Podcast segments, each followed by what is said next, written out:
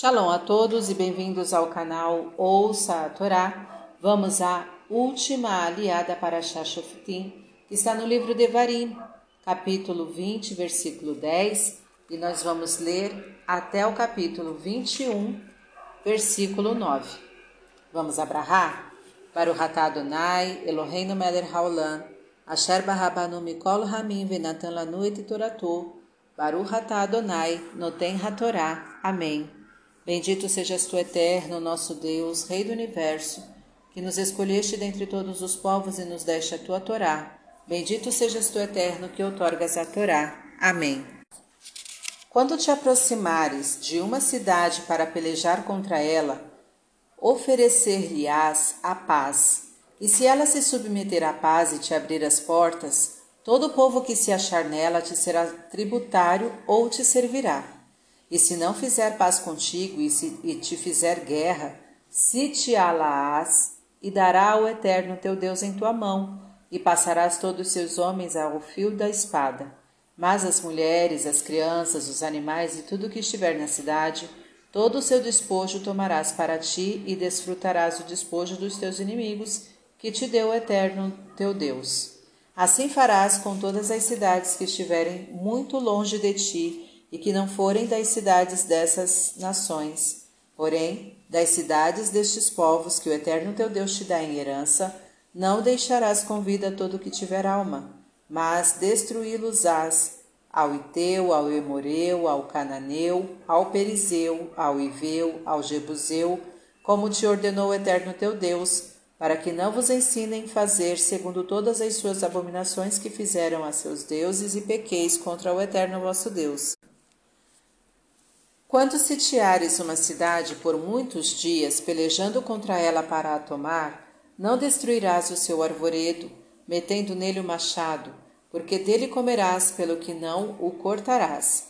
Acaso a árvore do campo é um homem para que seja sitiada por ti?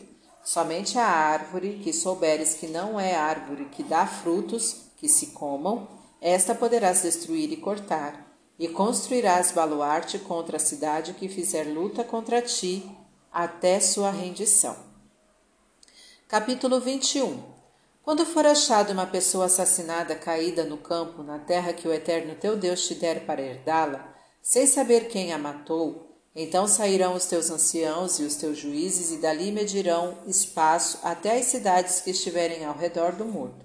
E da cidade mais próxima ao morto tomarão os anciãos daquela cidade uma bezerra que não tenha trabalhado nem puxado com o jugo, e os anciãos daquela cidade farão descer a bezerra a um ribeiro forte, a lugar que não se lavra nem se semeia, e ali no ribeiro quebrarão a nuca da bezerra.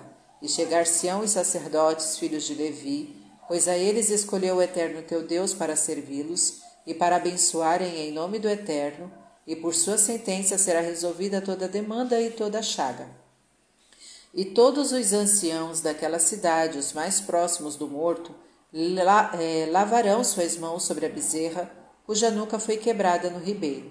Maftir, e protestarão e dirão: Nossas mãos não derramaram este sangue, e nossos olhos não viram. E os sacerdotes dirão: Perdoa teu povo Israel, ao que remiste, ó Eterno, e não ponhas a culpa do sangue inocente no meio de teu povo Israel, e o pecado daquele sangue derramado lhe será extirpado. E tu eliminarás a culpa do sangue inocente do meio de ti, pois farás o que é reto aos olhos do Eterno. Amém.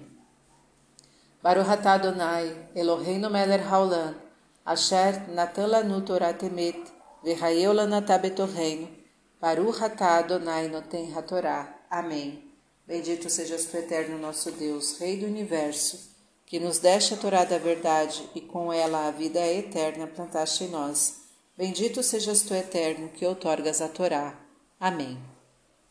Vamos aos comentários desta aliá, iniciando pelo versículo 10 quando te aproximares de uma cidade. As normas deste trecho se referem a uma guerra opcional e não defensiva. Primeiro devia-se tentar pela via diplomática, um caminho que resultasse na capitulação pacífica daquela cidade e só depois, caso não houvesse saída, partia-se para a luta armada. Versículo 18: Para que não vos ensinem. O exegeta Rashi esclarece, citando o Tratado Sotá 35b, que se algum indivíduo destes sete povos decidir abandonar seu paganismo e aceitar o monoteísmo da Torá, ele deve ser prontamente aceito. Comentário do capítulo 21, versículo 1. Quando for achada uma pessoa assassinada. Este capítulo, até o versículo 9, trata do, assim, do assunto da Eglá Arufá, bezerra decapitada.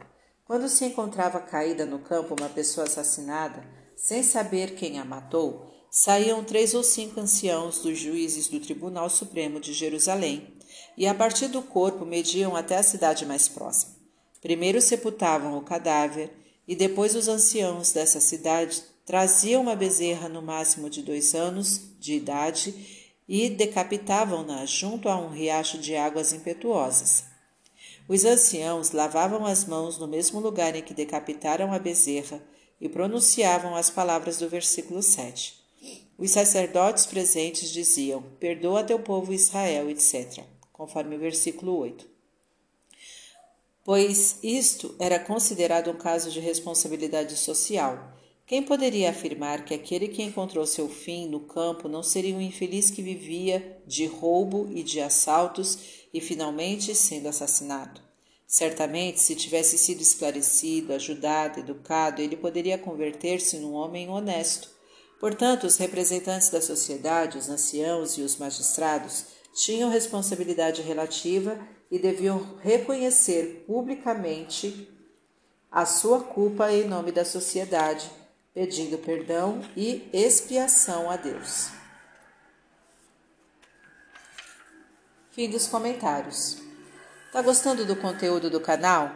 Então curta, comenta, compartilha. Se ainda não é inscrito, se inscreve, ativa o sininho e fica por dentro das novidades. Shalom a todos!